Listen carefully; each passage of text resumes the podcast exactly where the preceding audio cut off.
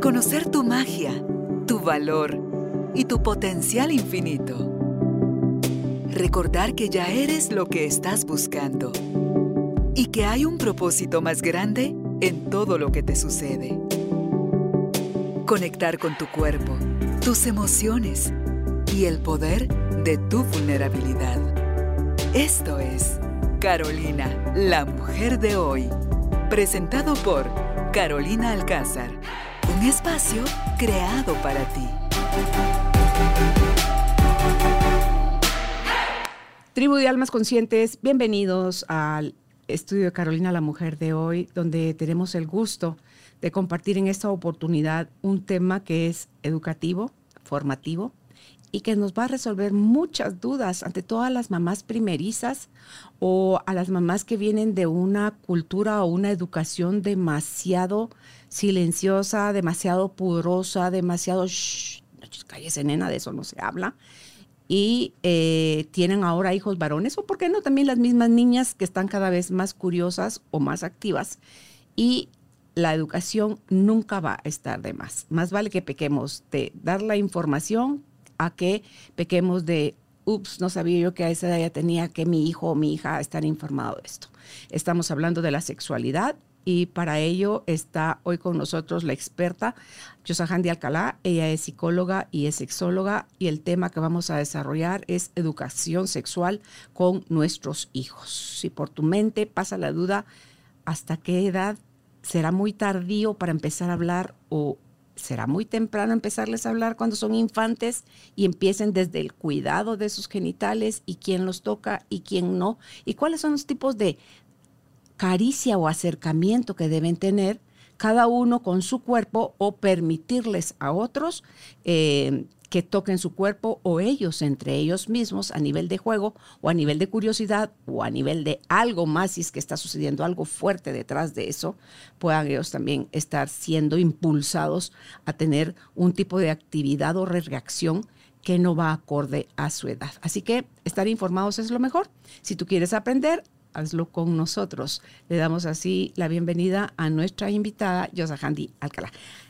Hola, Carolina. ¿Qué tal? Me da gusto que estés bien recuperada después de ese incidente que tuviste, pero que estés ya con nosotros, me da mucho gusto. Ay, gracias. Sí, no, ya estamos acá, que, que este tema sí era como bastante esperado y, lo hemos platicado siempre que vengo, de lo importante que es hablar desde casa en sí este tema. Sí. Porque a veces se deja a la institución educativa, a veces creemos que el aire, la vida, como me dicen a veces papás cuando voy a escuela para padres y les pregunto quién los educó, quién los informó en sexualidad, la respuesta es la vida. ¿sí? Eh, que serán papás de 40 para arriba que precisamente te dicen eso. Los de 30 ya vemos que a veces en, en donde estudiaron les dieron, algunos papás que se hablaron, pero todavía sigue siendo poca la población que recibe esta educación e información en casa como tal, que es a donde debería de ser la primaria. Y, no es solo en casa, sino la adecuada, Yosahan. Ah, bueno.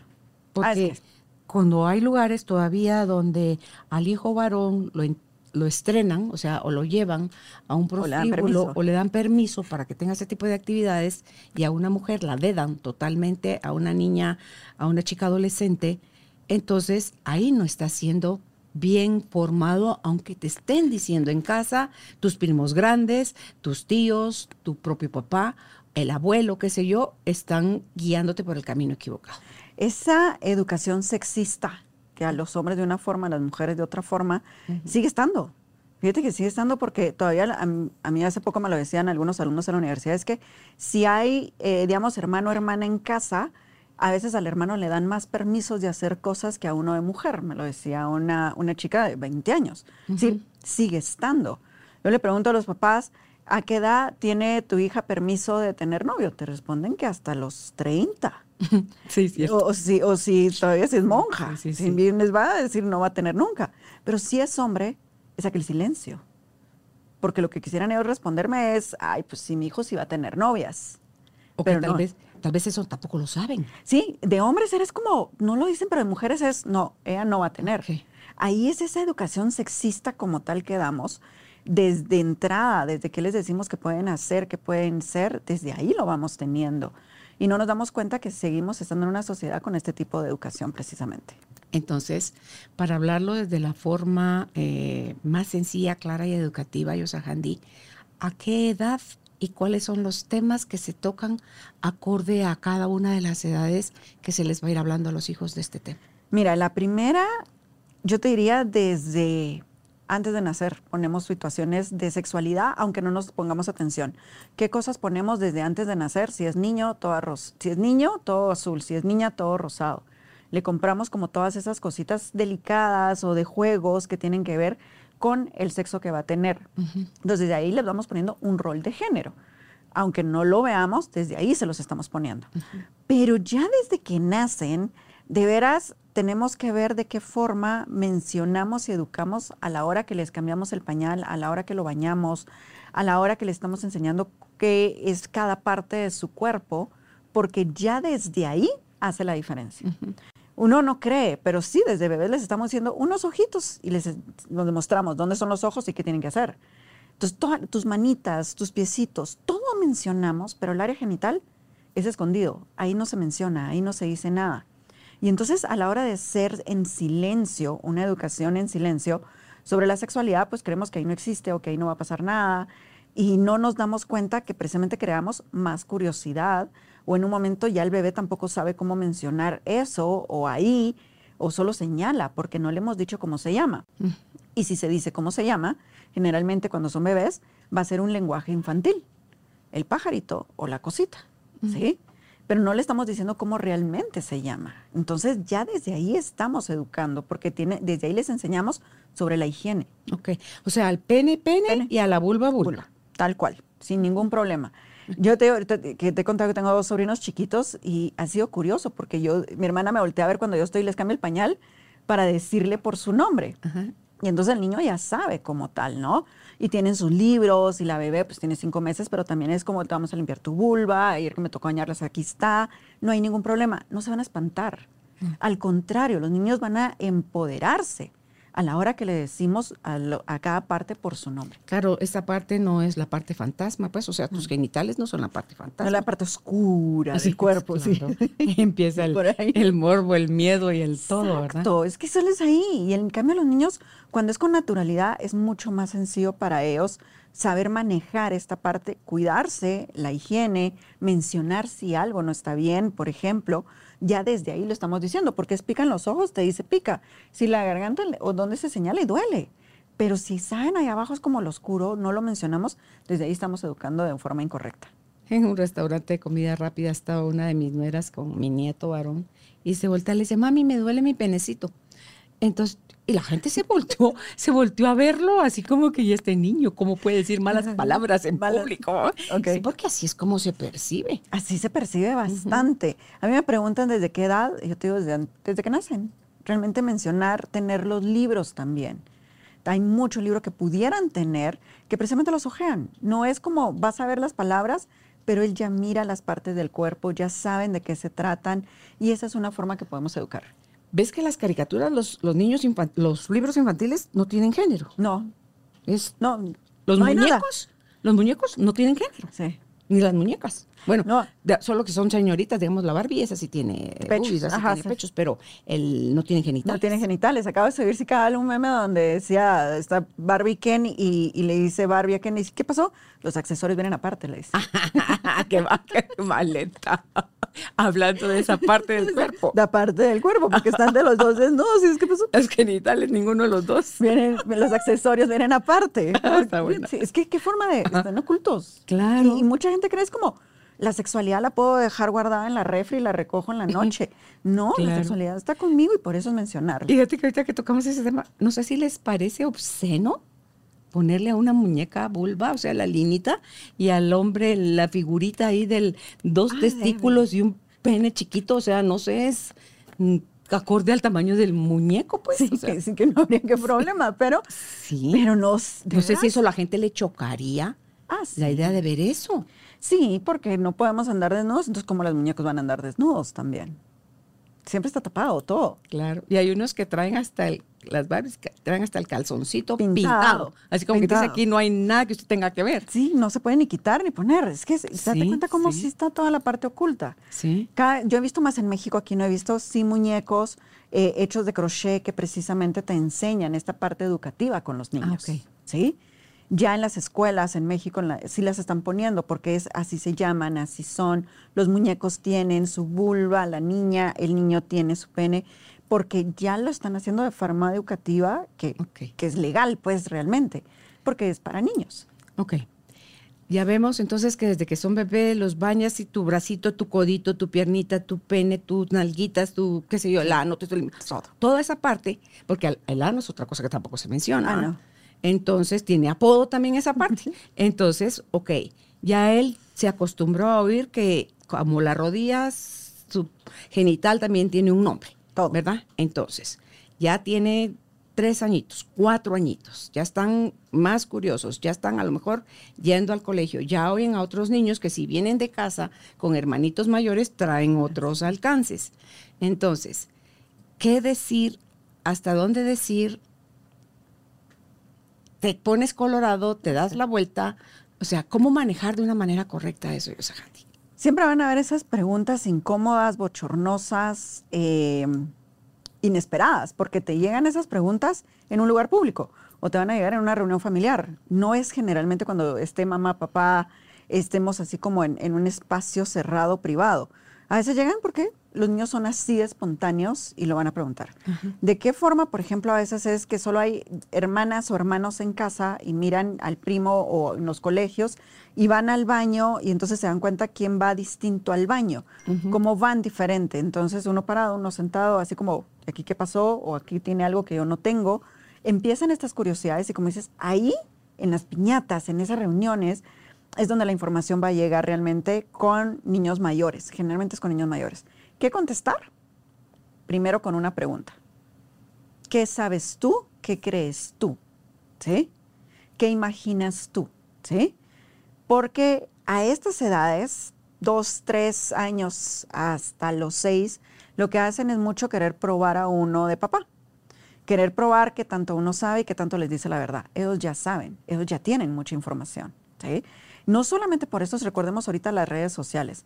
Los niños todavía no saben leer, pero como está el símbolo de micrófono en, en las plataformas, ellos dicen lo que quieren saber y les salen los videos en- y escuchan. Entonces no necesariamente tienen que aprender a leer para que vayan a una red social, para que vayan a Google, a lo que sea y poder tener información.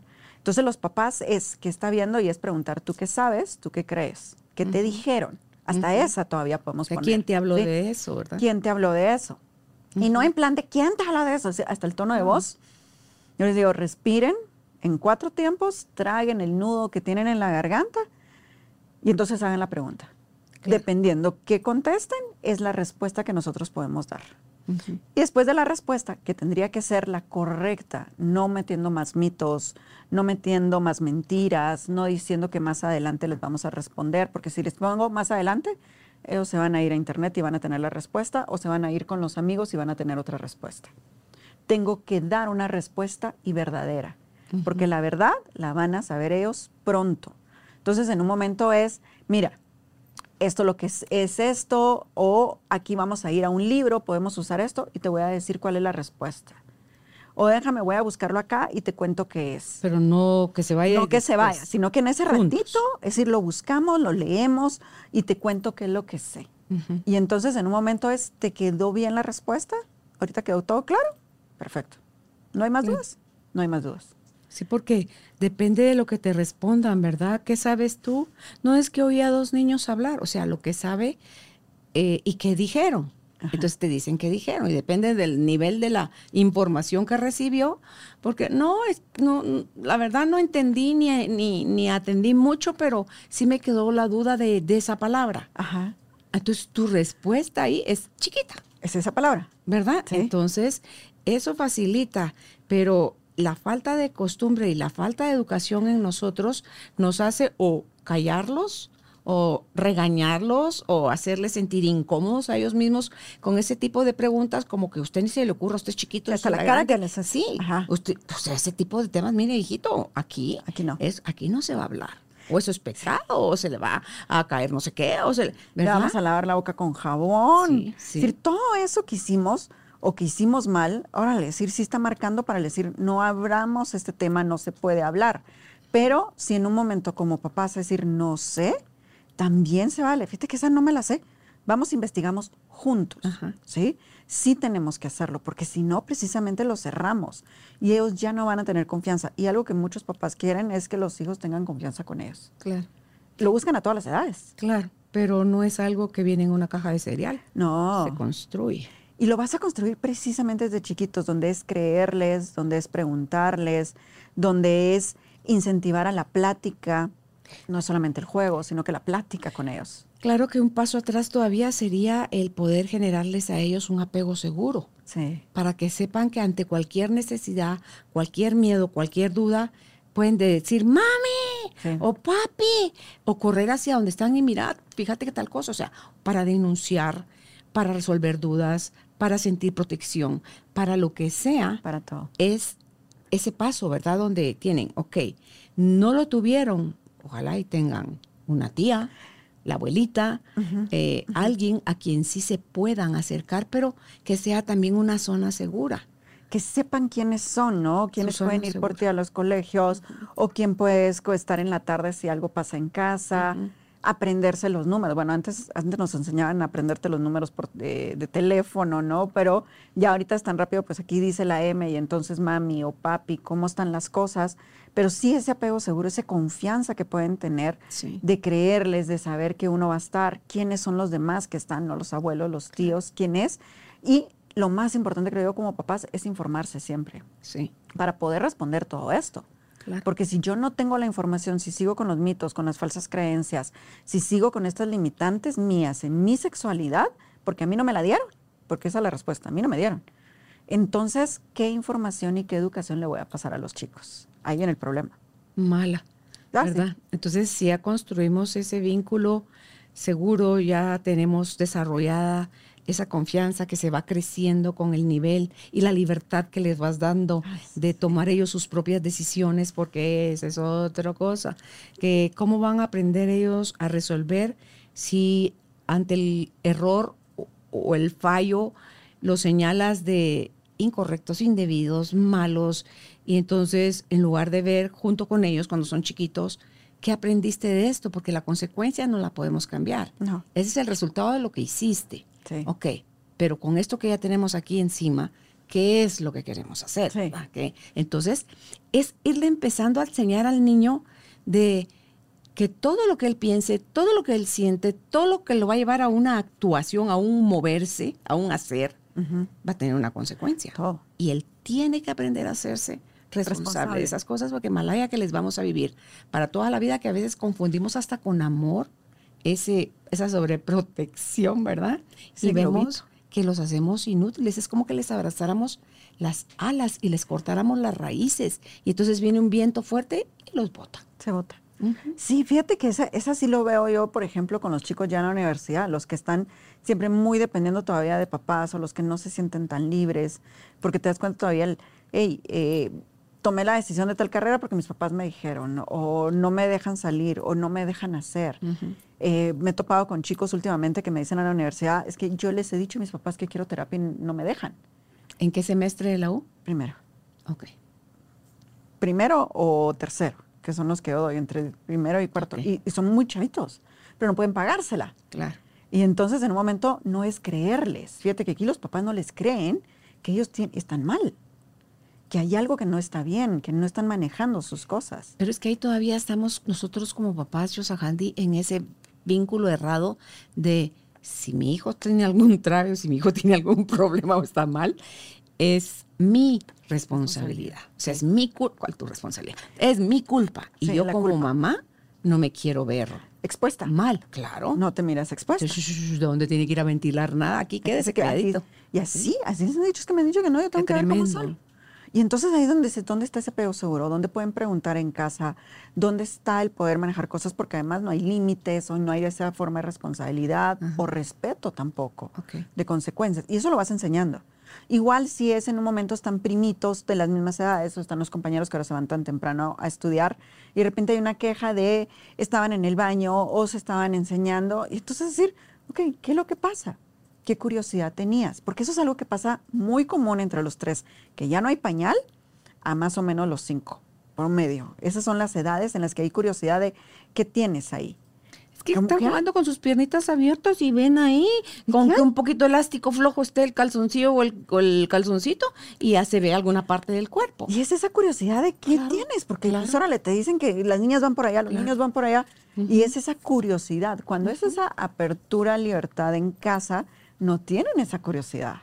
Ojo con eso. Lo que pasa es que también, ¿qué hacemos en casa? Ponte, me acuerdo un papá, en un, bueno, unos papás, el niño habrá tenido unos dos años cuando llegaron en ese momento, y es, a ver, es sano que se bañen los papás con los niños. Sí, esa es Duda otra. eterna. ¿Hasta qué edad? Y es que me decían que el papá este lo hacía, pero él se metía en calzoneta a bañarse con su hijo. Eso no es bañarse. es- Eso no es bañarse desnudos. Y entonces yo le decía, ¿qué le estás enseñando? No, es que no puedo, es que lo voy a traumar. Yo, al contrario, aquí sí tenemos esto de qué pasa con mi papá, mi mamá está libre, mi papá no. ¿Qué están O sea, haciendo? si nunca se lo mostró y de la nada quiere aparecer en bolas, pues así como que, what, mi papá, ¿verdad? Pero si desde que son bebecitos, Handy, se mete el papá, ya sea la niña o el niño, que se los ponen en el pecho y ayudan a la esposa a bañar al bebé, entonces el bebé no solo está en contacto de piel con piel, sino que a su limitada edad de dos meses, seis meses, lo que sea, ve a papá como esa figura segura, no como un ente sexual, Sí. ¿verdad? Sí. Y, y lo van a ver como, norm- como relajado, como Claro. ahí sí vamos a poner la palabra normal, sino que algo no como de pudor, no de miedo, no escondido. Y ahí viene esa parte de libertad. Y mi- les digo, ¿hasta qué edad se puede bañar? Hasta que les preguntemos a ellos también. Recordemos que el niño puede decir, yo ya no me siento seguro, o yo, papá, no me siento seguro. Eso, eso, Ahí. Handy, el pudor de cada individuo, sea adulto, sea niño, eso sí tenemos que aprender a respetarlo. Y es respeto precisamente, a ver, solo quiero ver que te bañes bien. Por ejemplo, no, ya me puedo bañar, vamos a ver, solo voy a supervisar cómo se puedo bajar las reglas. Pero se vale que ambos hagan al acuerdo. Tú me dices hasta qué edad quieres que nos bañemos juntos o yo te puedo decir hasta qué edad. Porque en un momento ya siento otra mirada, de otra forma también del niño, o es otra curiosidad. Entonces ahí viene ese poder tener la libertad de, de hablarlo, de poner límites y que tenemos la confianza de que no hay ningún miedo de hablar de nuestra sexualidad con nuestros hijos. Conocí a una mujer que ella todo el vínculo lo tenía con el papá, no con la mamá. Y ponerle si ella tenía algún problema, papi, fíjate que no sé qué, pum, le podía, estar el, le podía mostrar el pecho, mira, toca aquí, fíjate que esto me duele mucho, ¿qué, qué, qué ves tú? ¿Cómo crees que tal cosa? Y el papá, muy respetuoso con ella, eh, decía, bueno, mejor me- para esto, mi amor, vamos a ir al, al doctor para poder resolver eso, Sí. ¿verdad?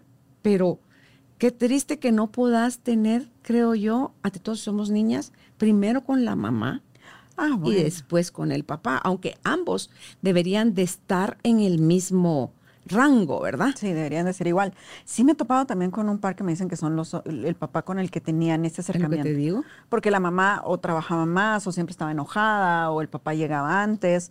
Pero de los hombres, si te das cuenta, ¿con quién preguntan? Con ninguno de los dos. Ojalá y fuera con su mamá si tienen ese, ese acercamiento y la mamá se va a ver en palitos porque va a tener que investigar más, porque nosotras sabemos de lo que nosotras vivimos, pero yo de un hombre no sé más que lo que había empecé a leer en libros. Yo Pero entonces ahí te digo, ¿y el hombre, el pobre niño, con quién se acerca en la pubertad?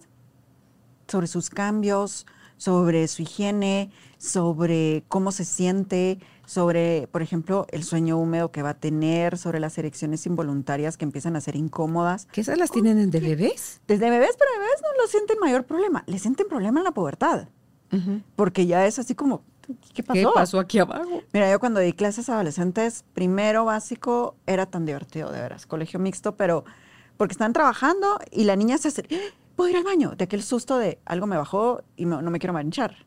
Y salían corriendo al baño. Ah, ok. El hombre estaban trabajando en silencio y volteaba a ver así, así para un lado, para el otro, a ver si nadie le vio la erección involuntaria y se acomodaban, pero no te dicen nada. Eso puede pasar en cualquier momento del día. En cualquier A mí momento. ahorita me estoy educando yo de eso. Yo pensé que eran nada más en No, las no, no. noches. Fíjate que, es decir, ya el adulto como tal tiene un promedio entre 5 a 7 erecciones involuntarias durante el día. Y en la noche tiene de 7 a 11 más o menos, les dice. El puber tiene más todavía porque está desarrollando hormonas, a todo lo que dan. Pero el cuerpo, la sensibilidad, el ir al baño, las todo. Pero entonces, mira, tan divertido. Yo me acuerdo, pase fulanito. la- Y me dice, no pasó. Te dicen el hombre así como, Mi gordo. digo, ¿qué pasó? Es que reía. tierra, pues. Sí, yo, ¿qué ¿Te pasó? imaginas el ridículo que vas a pasar hacia adelante? Exacto. Pero aquí como ya teníamos la sensibilización, la educación sexual, era qué pasó. Lo que hablamos hace poco en clase, hasta mi editor ¿Quién tiene un suéter, muchacho, que me preste? y, en- y se amarran el suéter y se sacan la camisa. Ujú, es cierto. Pero dime, ¿quién habla eso de hombre? ¿Con quién lo habló? ¿Con quién salió de dudas lo que le pasaba? Porque no va a salir con los cuates. No lo puedes preguntar.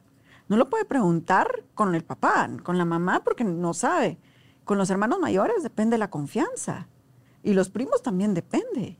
El hombre realmente se le deja solo en su desarrollo Imagínate, qué triste. es muy triste. Es decir, se le alienta, mi hijo tiene novia, eh, ya, ya le salió el pelo, miren cómo juega, miren qué guapo, miren cuántas chavas, pero nunca se les educa sobre esta responsabilidad sexual que deberían de tener, estos cuidados, este desarrollo que deben de tener. Y yo insisto, hay mamás solteras o hay tías que se quedan a cargo de hijos hombres. De veras, lean, infórmense en estas edades, porque así se acercan y es mucho más sencillo educarlos desde el amor, desde que no sientan miedo, desde ser respetuosos entre los mismos compañeros. ¿Cómo manejar entonces esas eh, erecciones involuntarias tan frecuentes en la pubertad, en la adolescencia y en la adultez eh, para que tú no te niegues a ti y no lo veas como que, ay, qué degenerado soy o qué barbaridad, esto, esto no está bueno, porque no se debe sentir feo. Lo que se debe sentir feo es el bochorno que pueden, o sea, la posibilidad de hacer el ridículo, ¿va? pero como que el, como placer no ha de ser desagradable. Entonces, ¿cómo los orientas para que ellos puedan manejar esos eventos? En esta, en esta etapa es sobre, de primero les digo, esto te va a pasar. ¿Por qué pasa? Por todas las razones que hablábamos ahorita, es decir, por tus hormonas, por la sensibilidad de la piel, porque fuiste al baño, porque en un momento estás relajado y el cuerpo está cambiando. Y se los hacía yo como la similitud. A ver, des en cuenta los pantalones. ¿Cuántos pantalones han dejado de en dos años? Porque crecieron. Es decir, sus genitales externos empiezan a crecer en este momento. Claro. Y esa es una forma en la que tienen. Es decir, cuando los hombres ya era así como, ah, me está creciendo, ah, me puede pasar eso, ya no había esto incómodo de sentirlo. Sí les sorprende, porque los agarro, te digo así de, ay, ajá, ¿qué pasó? Pero ya no era vergonzoso, ¿sí? O despertar con una erección también, ¿no? Que es la más común en sí. Despertar con la erección también verlo que es una función natural del cuerpo y que prácticamente un hombre sano despierta con una erección todo el tiempo, ¿sí? Porque es vejiga, próstata, todo lo que está incluido y es una respuesta natural. Sí, señora, no es que estuvieran encendiendo un sueño erótico con para alguien nada. más. De veras, les digo, no va por ahí. Yo me acuerdo en una escuela para padres, en niños de preescolar, eran chiquititos, y hablé de las erecciones involuntarias. No sé por qué salió alguna mamá, preguntó, y dice otra, híjole, ya la regué. ¿Por qué? Le decía ella, el niño de cuatro años, le decía, mami, mira, se puso duro. Mm. Es decir, ay, saber que, mira, anda, ponete hielo, porque entonces, ajá, porque así se te baja. Eso es lo que hacía. Entonces el niño hacía y se ponía hielo. Mi gordo. Entonces imagínate, no sé cuántos años ya después de esto, aquí sí te hablamos de un trauma, aquí sí hablamos de esa parte de esto es malo, esto que me pase es malo. Imagínate todo lo que está pasando ahí alrededor de lo que ya lo educaste de chiquito.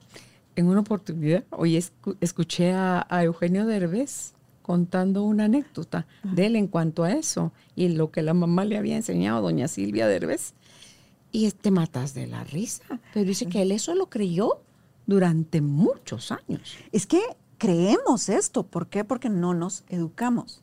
Por eso te decía, decir, hablar de la mujer, hablas del crecimiento de los pechos y porque se miran. Hablas de la regla porque se mancha y se mira, ¿sí? Entonces, del desarrollo de la mujer la cuidamos muchísimo, le damos mucha educación, mucha higiene, mucho más cuidado, que se cuide ella. En el hombre no les damos.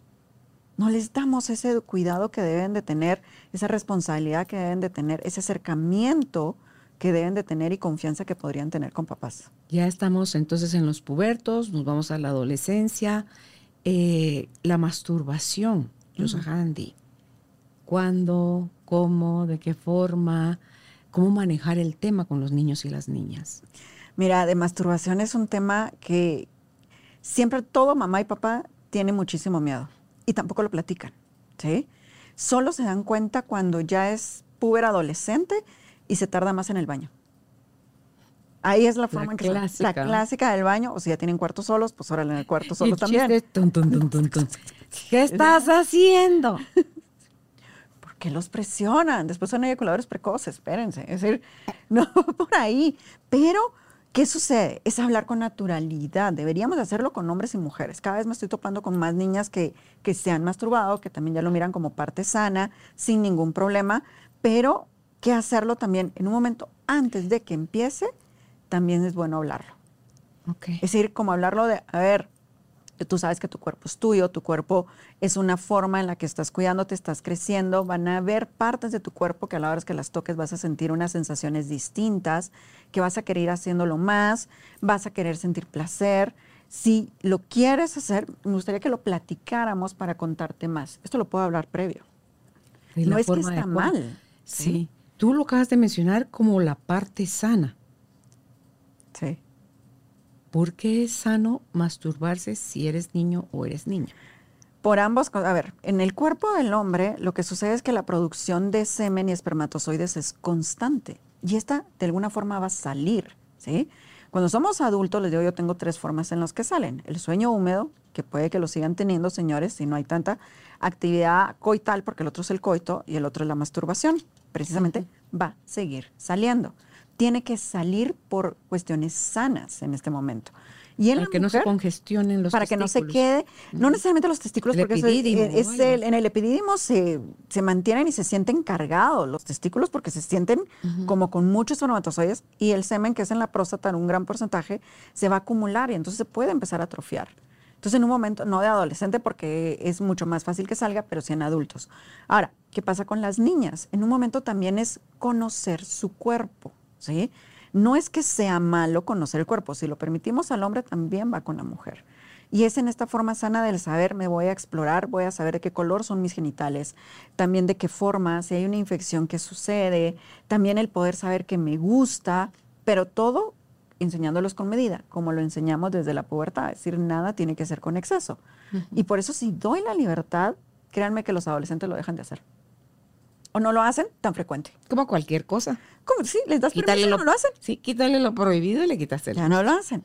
Pero si estoy somatando la puerta, apúrate, ¿qué estás haciendo? ¿Qué es ese sonido? Eh, ¿Qué pasó?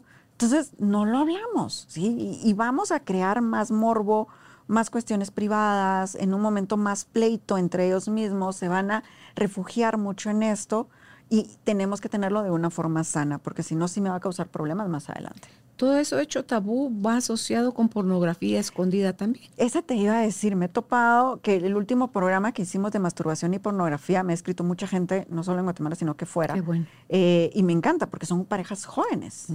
Son parejas muy jóvenes donde dicen, este tema nunca lo hablamos con mi esposa, que tienen uno o dos años de casados, y me descubrió viendo pornografía, por ejemplo. Y cuando hablo con ellos me dicen, es que esto lo he tenido de toda la vida. No, pues sí, lo has tenido toda la vida, pero porque nunca se habló el tema. Ah, no, es que el tema sexual, o que creí que iba a pensar mal, o creí que iba a hacer no sé qué. Y entonces ahí vienen todos esos problemas que más tarde nos van a causar más problemas Y también. es que viene la creencia, si ya estás casado, si ya tienes una pareja, si estás activo sexualmente, eso queda prohibido, cortado, cruz y calavera. Eso es cuando usted era soltero o soltera. Ahorita, porque eso habla mal de mí como con un desempeño Ajá, sexual sí. malo, ¿verdad? Entonces, pero no es así. No tiene nada que ver, a veces no estamos en la misma sintonía, en el mismo deseo, en las mismas ganas, no están. Entonces, en un momento, no es que sea malo otra vez, tenemos que comunicarlo, pero también por lo mismo es que están viendo nuestros chicos y nuestras niñas. ¿Cómo abordar de una manera suave eh, la pornografía con chicos y chicas. Forma suave, híjole. A ver, aquí O sea, vamos suave, a ver. no así como. Ah, no, ¿cómo sí, no de susto. sin, sin que el tinte de Ah, sí, pecaminoso, no del susto. eh, no se entienda como que, ah, dale, mijito, que aquí no, no. o No, sea, no. tampoco. Es que, otra vez, no Eso está te digo, una forma- de todo. Sí. A ver, hay, así como les enseñamos desde niños, eso es fácil. A ver, hay caricaturas que tú mirabas de niños. Después habían caricaturas que a ti te gustaban más que todo cuando tenías 10 años. Y sabías siempre que hay programas que siempre te decíamos que estos programas son de adultos, o son de papás, o son de gente grande, o son de gente cuando uno ya está casado. Ahí le pueden meter como mucha esa información. Ajá. ¿Qué tiene que ver con esto? Lo que pasa es que son tipo de prácticas o tiene que ver con situaciones que los adultos podemos aprender a verlo bien. De ti de adolescente, de niño, puede que mucho de este material te distorsione o no lo veas adecuado o precisamente no te dé la información adecuada de tu sexualidad. Es decir, si tú miras este material, vamos a ver qué tipo de material es, quién te lo mandó, lo podemos platicar y que lo- te diga, yo no quiero decirte, no lo vas a ver, porque ahorita con un clic va a estar, pero quiero que tengas esa confianza de contarme qué es lo que vas a ver. Porque si tienen primos chiquitos, hermanos chiquitos, hay alguien en la casa, tenemos que respetar esos ambientes. Porque de repente yo estoy niño de 10 años, 12 años, y estoy viendo pornografía y resulta que tengo una hermanita de 5 años y yo quiero ver lo que estás viendo, sino que es enseñarles cada momento, cada edad es esto, para ti es esto, y esto no lo tienes La que compartir ¿verdad? con nadie. Tanto con la educación que le dé en casa, como con estos permisos, por ponerlo de una forma que le dé. Porque muchas veces van a llegar a contar otras cosas a los de fuera y es donde van a decir, ay, en la casa de aquí se permiten todo. Ay, en la casa no. Y no es esa parte, sino que es decir, aquí contigo es esto para ti es esto, para tu hermano es otra cosa. Entonces va a ser una forma mucho más sencilla de ir educándolos. En el caso de los niños, Yosahandi, eh, cuando hay circuncisión, por ejemplo, y hablar también no solo de eso, sino que del tamaño y la forma, porque la circuncisión es un factor para no solo cómo luce, Así, sino cuánto se puede expandir Sí. esa parte de tu cuerpo. sí, cambia. ¿Verdad? Y esa que empieza en la adolescencia, La forma que pubertad, tiene. eh, en cómo cambian, porque, a ver, si se bañaba con papá, lo va a ver. Y va a ver esa diferencia y en un momento se compara. ¿sí? Si no lo hacían, precisamente en la pubertad y adolescencia van a empezar a tener estas curiosidades. No desde chiquitos orinan uno, Uno frente al otro, sí, desde Ya se chiquitos. juegan de quién Ah, lanza el pipí más lejos. Sí, cuando yo les digo, esas son prácticas homosexuales, dicen, entonces no. ¿Ah? pues. Ah, no Es- digas. Es que espérame, son prácticas donde yo estoy viendo el genital de otro hombre de mi mismo sexo. Ajá. Cuando las mujeres estamos de, a ver, te voy a tocar los pechos, a ver qué tal. No. No, Sí. a ver, mostrame tu vulva. Mostrame tu No, vulva. A mí ya me no, salieron pelos, ¿te enseño? No. Ah, va. No. Porque ya viste cómo a las mujeres les enseñamos unas cosas, pero a los hombres no les ponemos eso. Lo que dijiste al principio, ¿verdad? La, la educación sexista. Sexista. ¿Sí? Entonces, aquí en este momento también es con los hombres, ¿ok? Si este lo tiene distinto, yo lo tengo distinto. Y mostrarle. Por eso te digo, los- muchos de los libros ahorita que son para niños de sexualidad muestran como, hey, hay diferentes tamaños de todo, formas de todo. Y lo pueden ver, ¿no? Entre los mismos tíos, los mismos primos, tal vez los genitales masculinos no los vamos a ver porque están escondidos, pero por ejemplo los pechos, es decir, de repente el niño puede decir, ¿por qué mi tía o por qué tú lo tienes así, mi tía lo tiene distinto, mi mamá lo tiene distinto? A la hora que vamos a la playa, a la hora que se queda a dormir en la casa de alguno. Y es pues sí, porque todos somos distintos. Date cuenta cómo el cabello es distinto, cómo tenemos los pies distintos, cómo tus zapatos no me quedan. Entonces le vamos hablando de esta forma que somos todos diferentes, pero todos somos respetuosos y todos somos únicos. Ahí les enseñamos mucho los valores. Si te das cuenta, con mucho de lo que informé es enseñar en valores, precisamente. Hablas de respeto, hablas de responsabilidad, haces de medir confianza, haces todo esto. Por eso la sexualidad sí va de la mano de los valores que enseñamos desde casa. Pero si es pubertad, sexista, escondido, oculto, anulado, sencillamente no enseñamos valores de nuestra sexualidad y queremos que después respeten a su pareja, precisamente. También, Yosagandi, el valor de la abstinencia. Así. Pero en general, es decir, de Ah, todo. no, sí, sí, sí, o sea, como educación general. Sí. No para las niñas. No, ah, esa- no, no, no, no. ah, no, no. No, pero es que también No. te decía es abstinencia de que de solo la penetración, pero puedo hacer todo lo demás. Ahí es a donde, ¿qué abstinencia estás diciendo? La abstinencia de el valor, la energía, el valor, el, el resultado, o sea, a dónde te conlleva una relación sexual, o sea, una Ah, sí. penetración, o sea, ajá. el posible embarazo, las posibles infecciones, eh, todo eso, el- la desvalorización que te puedes dar, porque un hombre es muy machito porque anda como picaflor de aquí para allá, ahí se está desvalorizando él también en el fondo. Lo mismo le puede pasar a una niña, pero sí, en, en ese sentido es tú te puedes abstener, porque eso es válido para los hombres. Ah, como Sí. que esa creencia falsa de que el hombre siempre quiere. No, eso es no es cierto. Es mentira. O que la mujer es más eh, fogosa que el hombre. No, es mentira. Tampoco. Poco. O No, sea, depende de, diría el Francisco Delfín Lara, depende de la calidad de amante que tú seas. Ah, sí. Amante no quiere decir ah, que estoy con una persona que, que está casada, no. No, no, no, no. no. Yo. Yo Ajá. como persona que realiza el acto amoroso soy un amante. Sí. ¿verdad? Entonces depende de la calidad de amante que tú eres, en eso te vas a, a- a convertir un ser que dispone de su cuerpo, un ser que dice, no, pues prefiero no.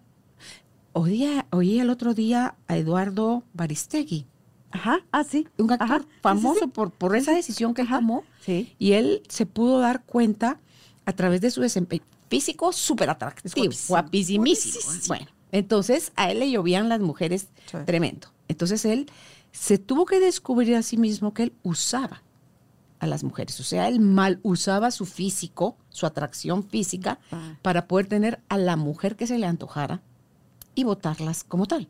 Sí. Entonces, hasta que no se descubre en ese mal hábito y eh, le da el valor real que tiene la sexualidad a nivel de la procreación, no nada más desde la parte del placer, Josahandi. Sí.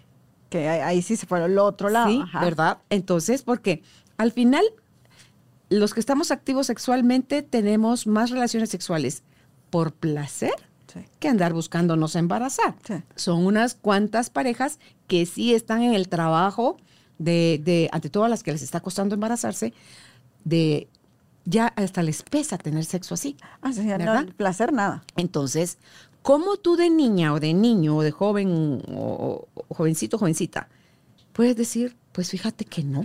Sí. Es que porque tú me gustas, que porque te amo, yo me tengo que entregar a ti. No. No. Mira, cuesta bastante, cuesta bastante educarlos con, como papás, porque lo que decimos es otra vez un terrorismo del no. Cuidadito que vas embarazada, cuidadito dejas embarazada. Si algo haces, te vas de la casa, te desheredamos, te quito el apellido. Es decir, te vas con todo esto. Nunca educamos, sino que solamente prohibimos y este terrorismo del no. Yo les digo, a ver, eduquemos desde la responsabilidad, ¿no? ¿Qué implica, ten- vas desde antes, qué implica tener novio? Tener novia, ¿sí? Depende de las edades, ¿sí? Es que Actividades durante el noviazgo. Sí, es que también, es decir, espérame, no vas a bajar tus notas, porque si bajas tus notas no puedes tener novio porque no puedes llevar dos cosas al mismo Ah, tiempo. eh, ya yo, ah. esa fue mi parte adolescente. Ahí está. Sí. Tengo una nieta que está justo ahí, dice, yo lo veo como algo natural, fíjate, Yosajandí, que cuando a ti las hormonas te llevan a poner tus ojitos, ya no en los libros y los cuadernos, sino que en un chico o una chica, Ah, sí. tu estudio va, pasa a segundo plano, quinto plano.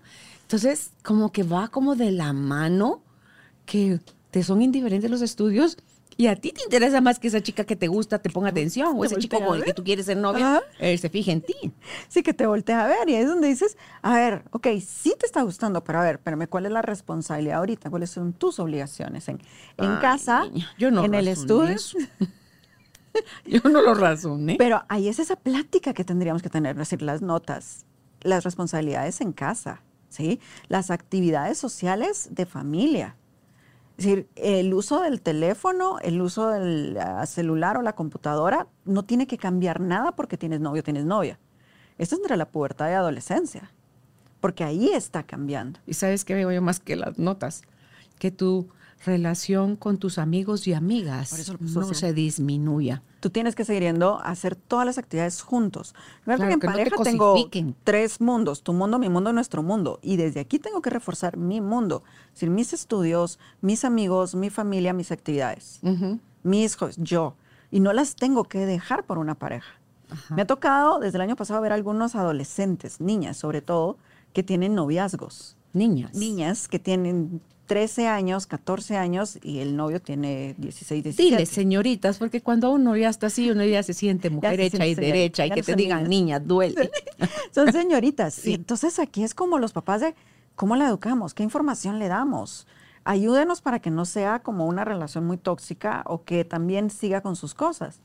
Y entonces es preguntar qué te gusta de esta persona, cómo te trata, qué es lo que comparten, poner los límites de casa. Si viene a la casa, pero dónde van a verse, Eh, van a salir, entonces en un momento decir quiénes acompañan, no van solos, te llevo, te traigo. Es decir, yo pongo las reglas del juego antes de que pase todo eso. Y el miedo, Yosajandía, que si no cedes a que bajen la mano más allá del Ah, cuello o entre la cintura para abajo, es donde, porque si no le permito eso, ya no va a querer no. estar conmigo. Pues Ah. qué bueno que no quieran estar Sí. contigo, porque te está mostrando a todas luces para que te quiere. Va, y es que aquí fíjate cómo está la información distinto. Si tu mamá se lo dices a la niña, la niña no te va a hacer caso, porque le llevamos la contraria. Y mi mamá me está diciendo porque saber. Cuando en mi caso yo se los he dicho como profesionales, a ver, ¿tú qué quieres? ¿Hasta dónde quieres que te toque? ¿Y por qué quieres que te toque de esa forma? Ya desde una forma mucho más objetiva, ellas empiezan a como a entender qué tipo de relación es la que quiero llevar, hasta dónde voy a permitir, cómo voy a poner un no. Yo sé que los papás tendrían que ser, pero si no he tenido la confianza antes, si no hemos puesto las reglas del juego antes, si tampoco sé de quién se trata el niño, sino que al principio se lo prohibí, después se lo dejé, es decir, no van a entender esta información que viene. Por eso a veces un profesional es quien puede ayudar y reforzar. Y si no es el profesional, puede ser la tía, puede ser la madrina, que les diga de, de te toques. A ver, ¿qué implica que te toquen? ¿Qué has visto de tus amigas? ¿Qué miras de las más grandes? ¿Cómo se mira que lo hagan? ¿Tú qué escuchas que, vayan, que dicen los hombres cuando ya lo logran hacer? ¿Quieres que hablen eso de ti? Ya desde ahí vas educándoles, informándole para hasta acá llego. Sí. Y les digo, claro, cada año, cada noviazgo puedes cambiarlo, Claro. pero tú pones tus reglas ahorita. Y no solo desde el toqueteo físico, sino, o qué tan intensos tienen que ser los besos, sino que eh, a nivel de trato, Yosahandi, Ah. a nivel de cómo me relaciono, cuánto me doy a respetar y cuánto yo respeto a los otros, si te están dando sopapazos o si te están diciendo palabrotas, que es como que te están tratando a ti de mujer como se tratan ellos, los Ah, varones, no, o no, unas no palabrotas que tú dices, Dios mío, no. No. Tuve la oportunidad eh, recientemente pues de hablar con mi nieta de 14, mi nieto de 15, que hablaban todo el camino cuando íbamos para la clase a canto. Entonces, eh, eso los oía, los oía, los oía, los dejé así en diferentes oportunidades hasta que un día intervine. Entonces les dije, chicos, he estado oyendo esto que dices tú y esto que dices tú y eh, les gustaría oír mi, mi opinión respecto a eso. Sí, dicen los dos, ¿verdad? Entonces ya les expliqué, yo si me pongo en tu lugar, le digo a mi nieta como adolescente, porque yo ya pasé por ahí, sé cómo se siente, sé cómo se piensa, sé cuáles son los miedos, en sé que te ilusiona, sé que te da vergüenza, sé todo eso yo, yo lo viví. Y tú como niño no te puedo dar mucha información, pero sí te puedo hablar de la edad, ¿verdad? Entonces de la edad puedes sentir inseguridad, eres guapísimo, pero te puedes sentir inseguro. Y si una chica, eh, tú no la sabes abordar, no vas a pasar de la zona de amigos.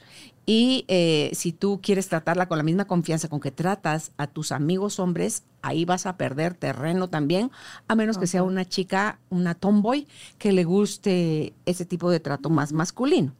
Entonces, mira, me disfrutaba tanto esas conversaciones con mis nietos porque yo digo, alguna semilla dejaré. Yo no los puedo meter en una urna No. para evitar que les pase esto o aquello, pero eh, qué bonito poderme poner yo en el nivel de ellos nuevamente porque lo hice con mis hijos y ahora lo hago con mis nietos, con libertad, sin ser la abuela que censura ni, ni nada, porque no sé si esos temas los están hablando ellos con sus papás. Entonces digo yo, yo se los puedo contar y si tienen curiosidad, duda, saben que pueden contar conmigo y, y si no, pues eh, busquen libros, infórmense, porque lo más educados que ustedes estén en todas las áreas de la edad por la que van pasando, lo mejor que van a salir eh, navegando eh, eh, esa fase. Van a hacerlo. Es que te digo, sí, sí, estas pláticas, por eso les digo, a veces los papás no saben. Porque no tienen esa libertad de cómo hablan o lo coloquial.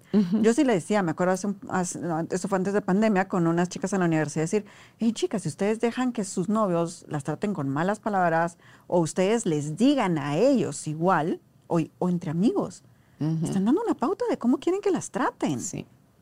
Ellas me decían que no. Que no Ahora, sí. Así se Así se- es ahora, me Así es la usanza. Yo, no. Ok.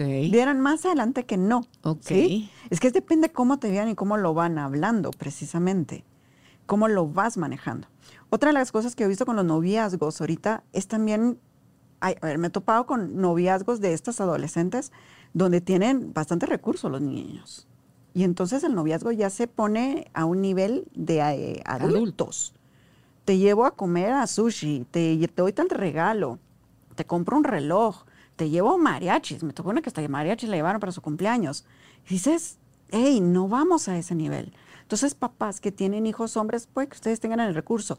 Pero también es, cada cosa tiene un momento y un lugar como tal. Porque si no, también les estamos enseñando que no hay un límite. Y algo que yo les digo con las edades, precisamente, es, primero esta responsabilidad emocional de yo ya tengo esta madurez emocional, pero la otra también tengo que ver con el poder adquisitivo. Porque si no, antes de eso, los noviazgos son de las mamás y los papás, que son los que pagan. Quien paga, manda. Claro.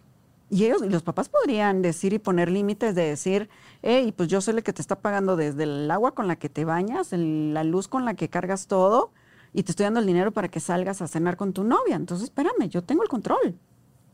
Pero los papás dejan la libertad.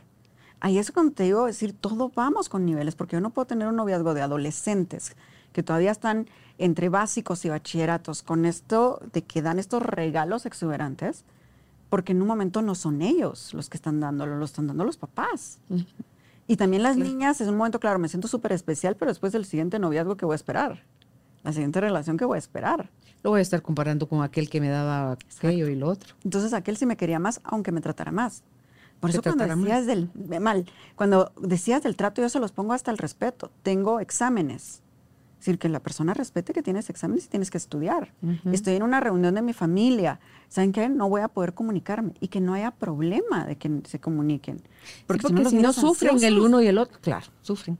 Y tienes esas relaciones tóxicas, esos y a los celos, papás les vale. Porque no estás observando. Claro, claro. ¿Sí?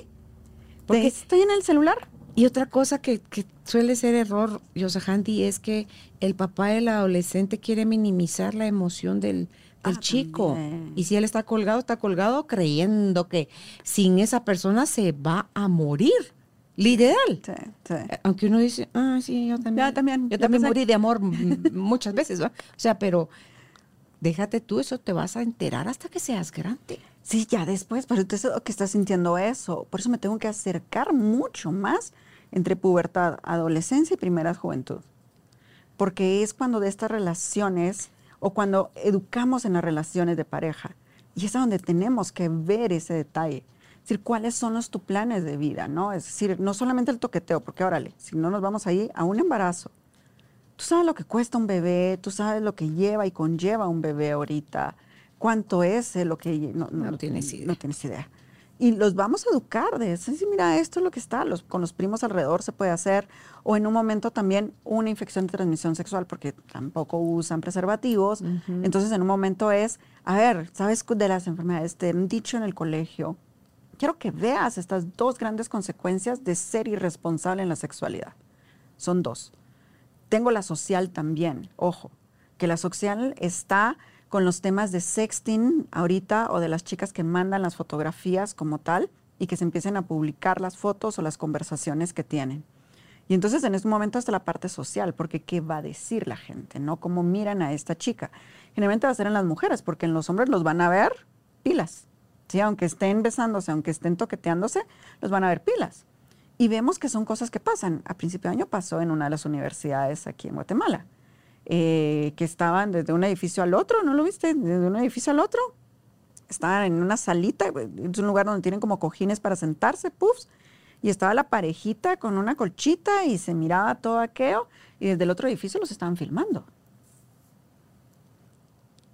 Es decir, por eso te digo que no solamente este problema me da en adolescentes, esto todavía sigue. Y no fue nada más por el morbo de verlos, sino que por ganas de joderlos. Exponerlos. Claro. Porque después todavía fueron quienes eran. Sí sé que hubieron consecuencias en la universidad en Qué el bueno. sentido de eh, A ambos. suspensión a ambos. Al que lo estaba haciendo y al que lo estaba filmando. Al que estaba filmando no sé si fue al final, fíjate. Ah, no porque digas. eso era lo que mucho en redes estaban y luego diciendo. se esconden. Se Se esconden. esconden. Era así como en redes era más ese problema. Sabían que quien publica o graba sin consentimiento, ¿cuál es la pena? En redes sí lo vi, pero en la universidad no supe qué pasó. Sí para los que cacharon. Y entonces uno dice, bueno, en todas las universidades pasa. Pues sí, ya se supone que son En los adultos. colegios pasa.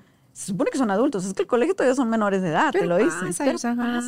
Dime tú que se encierran en los baños. Se encierran en los baños, están Claro. las fotos. Entonces, o pues, fuman marihuana, o fuman tabaco, o se echan el trago, el o tienen sexo, o se masturban, o, o sea, todo eso pasa, no se hagan del ojo chiquito. Ay, pues. no, mi hijo, no, no, de veras. No se hagan del ojo. será un 1%, 2% que no va a ser algo así, que no va a tener un noviazgo.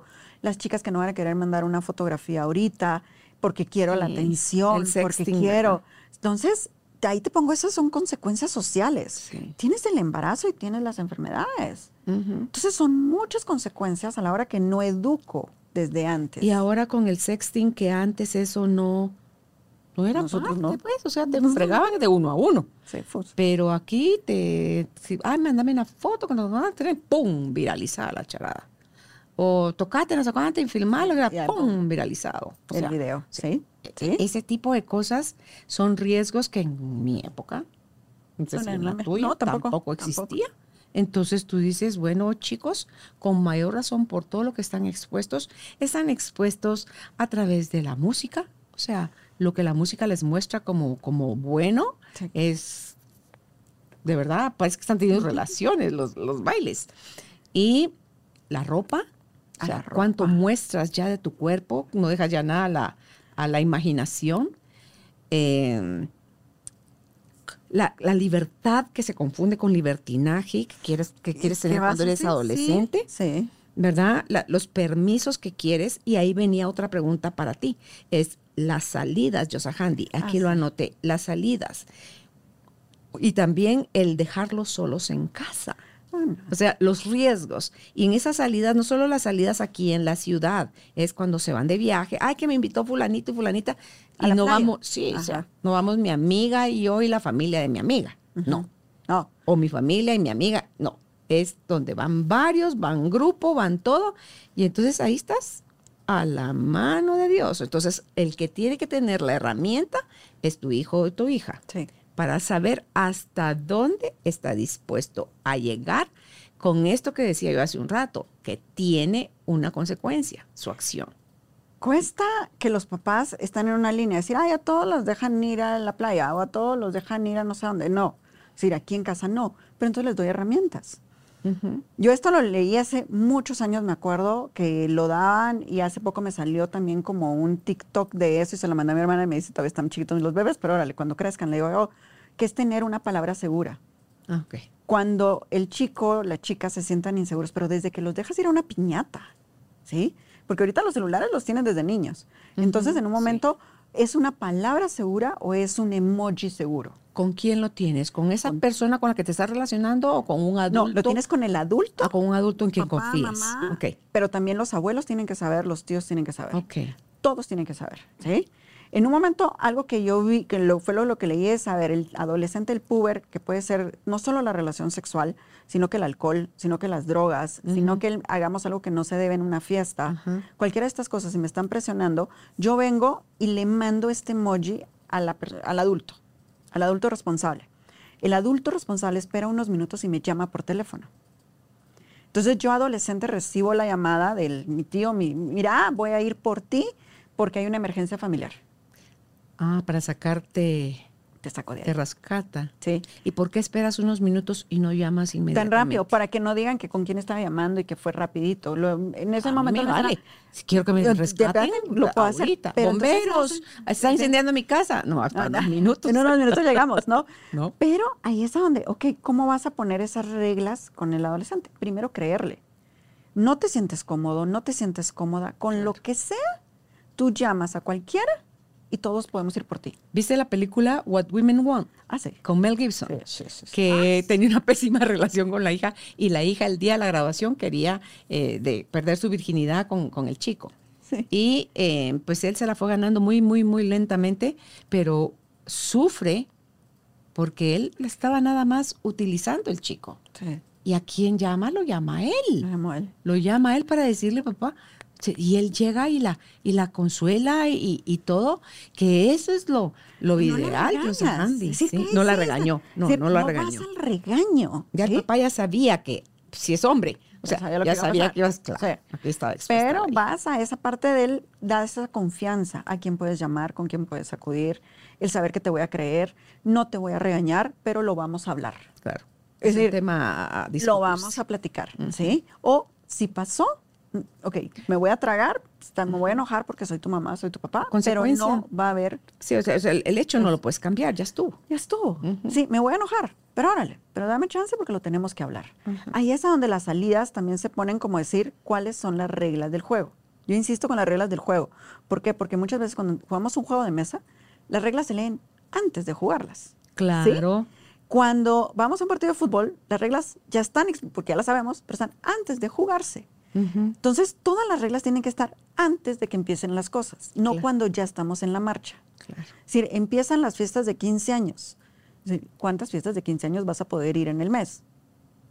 En el mes, ¿sí? Ah, es que hay años en las que muchas de tus amigas Todas. cumplen 15. Pero entonces ahí es, ok, ¿de qué depende que te deje ir a las fiestas?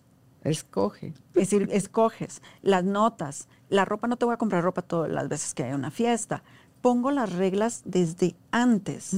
Ya veo que le gustan los niños, como tú dices, lo- lo- ya empiezan a ver los corazoncitos o que le habla mucho a una niña o a un niño. Entonces, en un momento también lo hablo desde antes, no cuando ya están pasando las cosas.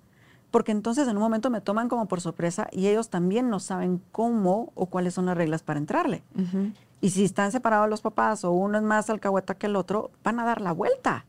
Entonces ahí es a donde tienes que manejarlo de decir, vamos a hablarlos claros desde antes. Va a estar pasando esto y estas van las salidas. Y yo se las pongo también desde que entran a la universidad. ¿Cuántas salidas pueden, van a tener en la semana o al mes? Van a poder manejar. Eh, a quién tienen que llamar, yo te llevo, yo te traigo, hasta qué edad te permito que te vayas solo. Es decir, yo papá lo tengo que hacer. Claro, para los papás es muy cómodo que vengan por ti, ay, te quedas a dormir porque no me quiero desvelar, pero también la responsabilidad, recuerden que son papás. Yo les digo, decidieron ser papás, van a ser papás toda la vida. Y este toda la vida va con esos cuidados que van a tener en esos No momentos. acaba a los 18 años eso. No. Eh, ¿De dónde? No, y con ellos crecen los problemas. Sí, Pero es exacto. Es parte de ser uno hijo y de ser papá. Ahí vas con ese juego. Otra pregunta que vale oro, Handy, es cuando los niños y niñas presentan desde pequeñitos eh, como que inseguridad sobre su identidad sexual, cómo manejarlo. Al niño que le gustan las muñecas, que sus moditos son bastante afeminados y no quiere decir que sea gay por eso, o puede ser que sí.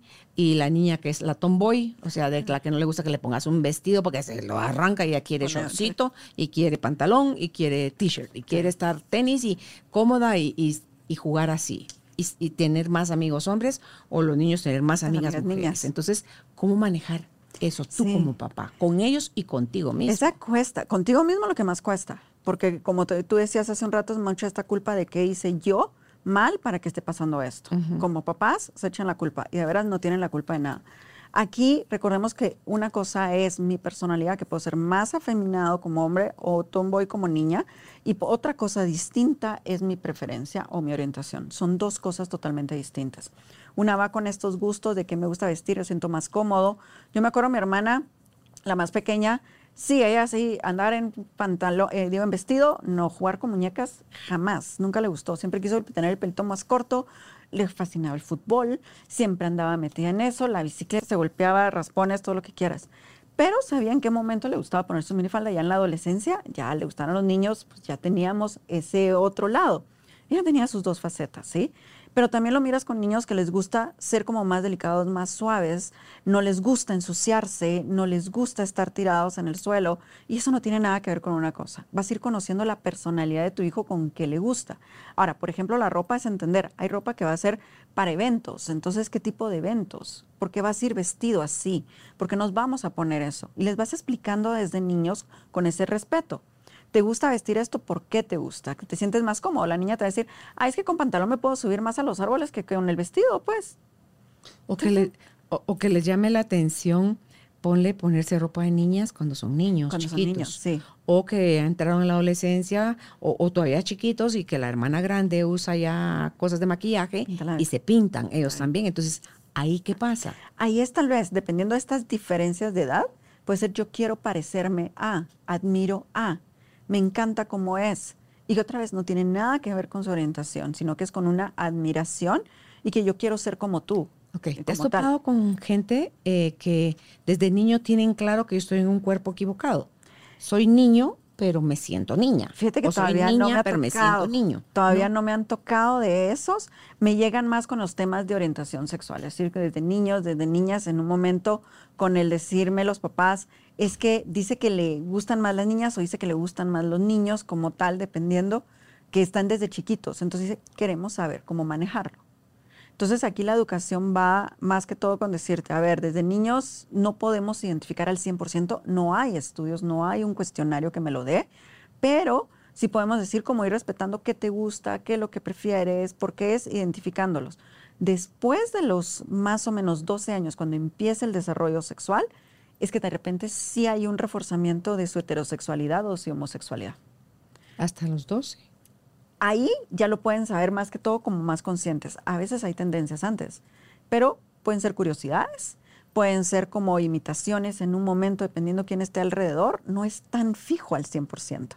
Hay gente que todavía incluso más grande, ¿verdad? Ah, también, sí. Ya porque tienen veintitantos o qué sé yo. Y de repente es, órale, me gusta O una mujer que estaba felizmente casada, con hijos y todo. De repente, pum, pum, sí, ese cambia. es que todo este te cambia. La orientación no es estática, no quiere decir que siempre va a estar acá. Me puede mover ¿Y por qué? No necesariamente es un trauma, no necesariamente es algo malo, sino que muchas veces son cosas que pasan de gustos y que vas cambiándole. Ahí es donde hace la diferencia. Ok, pues no sé qué punto nos habrá quedado. Están, están bastante. Bueno, por ejemplo, hablamos de, del niño sobre su sueño húmedo, que nos faltó, de repente hablamos solo de las erecciones. Entonces el sueño húmedo también, porque muchas mamás se lo dicen, ay no, si yo supe cuando tuve ese sueño húmedo porque las sábanas estaban sucias, la pijama estaba sucia, la ropa interior estaba sucia, pero ¿qué hicieron las mamás? Lo guardaron, lo lavaron y ya estuvo. O el niño lo escondió. Me acuerdo una vez que decía, ay, yo lo tuve, me asusté un montón, puse la pijama en una bolsa y la tiré a la basura. Es decir, es aquel miedo que se tiene. ¿Qué haces como mamá? ¿Qué haces como mamá? Pasa, lo miras, es como, ok, ya creció. Esto implica que ya desarrolló. Y es que a veces no es ni la mamá, es la empleada. Sí, la empleada. Pero la empleada se lo va a decir. Entonces, sí, que lo digan. Y entonces en un momento hablar con los chicos de decir, a ver, tu cuerpo ya desarrolló. ¿Te acuerdas cómo hemos hablado que las niñas o como a tus amigas o a tus primas o a la hermanita hablamos que le iba a pasar su menstruación? Esto es algo que es parecido en los hombres, solo que no es una vez al mes, sino que aquí implica que tu cuerpo ya desarrolló. Entonces, lo hablo natural, ya lo dejan pasar. Y en las niñas también algo que, por ejemplo, ahorita darles más opciones con la menstruación. Es decir, no quedarnos solamente con la toalla femenina como tal, sino que saber que está la copa menstrual, saber que pueden hay cosas, porque muchas veces crecimos con ese detalle del, ay, una semana en la que no se puede hacer nada. No, y es que es el tabú de la virginidad. Además, por eso una semana, ay, no puede nada. Ni meterte un tampón, ni meter una copa menstrual. Todo eso ya dejaste de ser virgen, entonces ya no, vales. O sea, el que cree que ese tejido embrionario residual es, serás tan bodegas, diría. O sea, para que tengas el marchamo de la, de la seguridad. No, sí. Entonces, ¿cómo se llama? Es que somos más que eso. Y entonces dices, hey, tenemos la facilidad de que las niñas pueden seguir haciendo su vida súper normal en esos días de menstruación. Que te enseñen a ponértelo bien. Exacto. Yo les digo, de, ¿cuál es lo que se pide ahorita? Desde que empiezan a menstruar, que vayan al ginecólogo. El ginecólogo les explica todo lo que pasa en su cuerpo, cuando no está bien, que poner atención, les puede enseñar cómo ponerse la copa, cómo ponerse el Tampax, cada cuánto cambiarse, cada una, qué es lo que puede tener Eso es educar bien a mis hijos. Claro, no te tiene que hacer ningún tacto vaginal, no, nada, te tiene que tocar. nada. No. Solo es una plática informativa. Con los niños se tendría que hacer, pues el ideal es que también los llevaran con el urólogo, la verdad. Pero lo- no me he topado con urólogos que me puedan ver adolescentes así. Amenábar. Amenábar es uno que creo que sí. Y Gaitán, estoy como con esos dos en los que he mandado los jovencitos de la universidad. Que de repente me preguntan Este es, este es media vida, pues, es un caso, el doctor Son los dos, sí. Sí, Es sí. compartido con él en congresos, entonces sí, nos divertimos. Sí, es que ya hicimos equipo con Yosa Gandhi. eh, ella es psicóloga, sexóloga, Amenábar es urólogo y el doctor Contreras era quien cubría la parte de ginecológica y yo era la quien los entrevistaba a los tres cuando estábamos en Radio Mía con el programa Conciencia de, De Mujer, Mujer, sí. ¿verdad? Entonces, porque era urgente, bueno, sigue siendo, creo yo. la Imagínate cuántos años de ese programa. Uh, wow, wow. ¿Cuánto será? ¿15? Más fácil, ¿Verdad? ¿sí? Sí, Sí, como 15. 15 años. Sí, 15 años más o menos, 16 años. Sí. Y sigue estando. El problema no. No, no cambia. No cambia. Ay, me hacían esta pregunta en la universidad a- hace dos semanas. Me dice, yo tengo 18 años dando clases y me dice, ¿ha cambiado algo? Yo. Es decir, las preguntas siguen estando las mismas, las curiosidades siguen estando. Veo un poquito más de información, más no de educación tal vez. ¿sí? Tal vez cuando las primeras veces enseñaba a poner el preservativo estaban en la luna. Ahorita saben más. ¿sí? Ahorita saben más y ellos me van guiando. Entonces sí, pero siempre hay alguno perdido que no tienen ni idea pero los veo que alguno que otro ya sabe, ¿sí? Pero de lo contrario, no tienen ni idea todavía Es de que un montón de cosas. ese es otro tema, pues. Cuando ya van a, sabes tú, porque no tapes, no quieras tapar el sol con un dedo, tu hijo ya está activo sexualmente, que sepa, por amor de Dios, no solo dónde lo van a dar, no es entre la billetera. No, no, no. Porque ahí lo No, andan no, no. para echar chile con los amigos nada más. ¿Sí? Y ahí se arruina la cosa. No ese rompe con los dientes el sobrecito. Tiene una cortadita donde se hace así con sus manos. Hay unos que dicen abre, abre por acá, dicen ahorita. para que, Sí, para que no te pierdas. ketchup, así, ay, porque- Para que no te pierdas. Sí, cómo colocarlo. Nada de ¿En qué que hasta ah, para eyacular al final ahí me lo Exacto, ¿en pongo. qué momento O se pone? Sí. Es decir, es el saber cómo. Y las niñas y los niños, ambos tienen que saberlo. Ambas tienen que saber en el. es- yo les digo, ahorita les preguntaba a los alumnos cuando daba el taller, a ver, chicas, ustedes son sexualmente activas, vamos a poner el ejemplo, 19, 20 años, porque te digo que es segundo año de universidad. ¿Qué pasa si ahorita sus mamás les encuentran los condones? Ups. Ajá. Es decir, ¿alguna de ustedes las va a felicitar su mamá? Nunca. Ah, va. Y tú no lo hacías así a tu mamá, mami, fíjate que tengo serias intenciones de este año activarme sexualmente. Por favor, ¿me llevas a un ginecólogo? No. No. Yo les digo, ¿por qué no las van Qué a triste hacerlo felicitar? todo a, a escondidas. Sí, están cuidándose. Pero entonces me topaba con hombres que también me decían, a mí también me regañan en mi casa. Si me los top, me los encuentran, también me van a regañar. Me dice. Claro. Es decir, todavía no, y eso que ya están en la universidad, por eso te los pongo. Yo no regañé a mi hijo, pero sí me fui de espaldas. Yo. Ya creció. Así, ya creció, ya creció. Sí. Sí, y entonces les digo, me dicen que, es decir, de veras, deberíamos de aprender a, se están cuidando, aunque sea, pues, Sí. mínimo tendríamos que verlo por ese lado. Porque el ideal es ir al ginecólogo, que nos expliquen los métodos, que nos enseñen cómo se colocan los ginecólogos, enseñan a colocar el condón, cómo es que se está haciendo. Y no necesariamente le estoy dando permiso, es está enseñando, esto pasa, esto puedes tener. Así Cuando como llegues dijimos, a necesitar esto, consecuencias honestas, esta es la forma responsable. Y esa forma responsable es esto, ¿no? Y que lleva, porque yo les digo, a ver, chicos, ustedes no trabajan. ¿Cuánto cuestan también unas pastillas anticonceptivas? ¿Quién las paga? Ay, no, la pobre niña escondidas. Y a escondidas todo. Y no solo que cualquier, ah, paso a la farmacia, méteme X pastilla anticonceptiva. No. No, no. Entonces, ella tiene que ir al ginecólogo o ginecóloga y la doctora o doctor le tiene que conocer su récord, cómo funciona, si son estrógenos, porque hay una variedad enorme de pastillas anticonceptivas. Entonces, para que no te dé todas las complicaciones que te da, pues tienes que tomar la adecuada, ¿verdad? Y es en eso. Y también cómo tomártelas. Cómo tomársela. Por eso les digo, no es automedicarse. Me automedico, tengo problemas. Eso es algo responsable que es en mi cuerpo, entonces es explicar, digamos, las pastillas, las inyecciones, el parche, que Claro, son las que más, ahorita está la anticonceptivo. vaginal. Todos estos me los tienen que explicar. Ujú. Y lo ideal, ideal, ideal, ideal, ahí sí que mi mundo color rosa, es que va la pareja juntos. Claro. Es decir, el ¿Te novio y la novia. ¿va? ¿Cuándo van a ir juntos? ¿De dónde? ¿Se mueren de la vergüenza? Entonces, es decir, no la llevé cuando menstruó, no le enseñé las ¿Y sabes cuál es el cosas. problema? Si los, el doctor o doctora se ponen de Ah, bueno, no, eso sí está peor. Entonces, No. me voy yo a poner un pie ahí en el, No, en el o solo conozco el de mi mamá y le va a decir a mi mamá y entonces, Sí, o o solo conozco a mi primo. Entonces, en un momento Esa es mala ética profesional, Ah, creo yo, porque tú como doctor te callas la boca. Sí, Al contrario, sí que bueno que estás aquí, que te, voy a estés cuidando y les das la clase.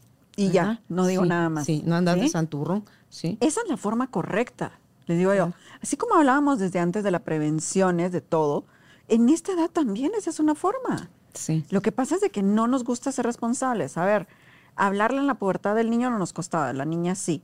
Pero ya después, cuando pueden tener los noviazgos, no somos en esta forma responsables de educarlos para que sean ellos responsables, no nosotros ya.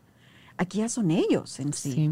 Y poder saber, oye, pasó algo, pues perfecto, te llevo al médico, hacemos algo. Sí, no, no me va a gustar, pero ay, te voy a ayudar y te voy a acompañar porque eres mi Sí. hijo. Te apoyo, pero la responsabilidad es tuya. Ahí está. ¿verdad? Con eso sería lo mejor. Sí, sí. Así que gracias, Yoshagandi, por haber.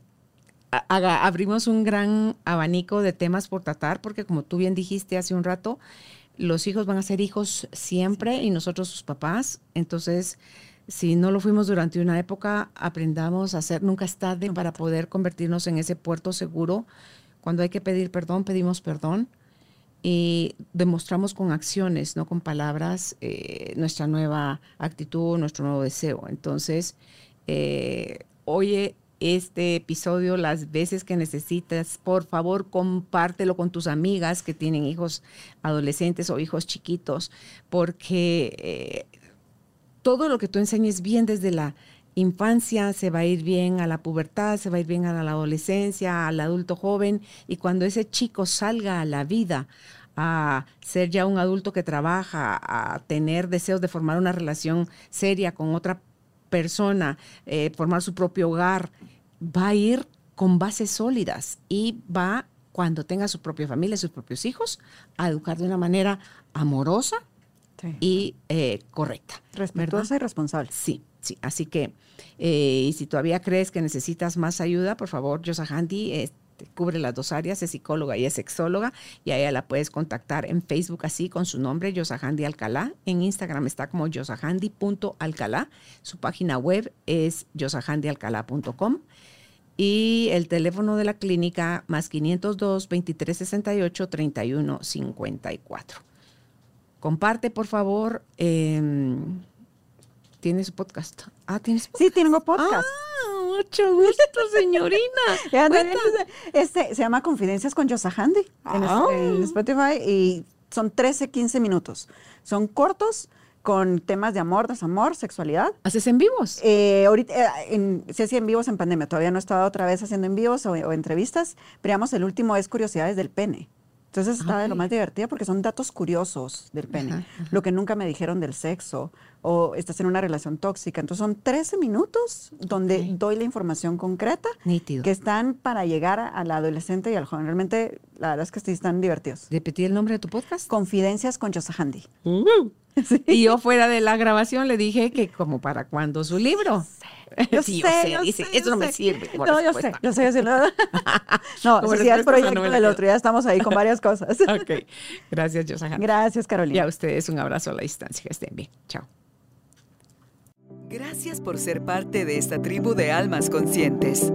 Comparte este episodio para que juntos sigamos expandiendo amor y conciencia. Recuerda visitar nuestra página www.carolinalamujerdehoy.com.gt. Encuéntranos también en redes sociales como Carolina la Mujer de Hoy.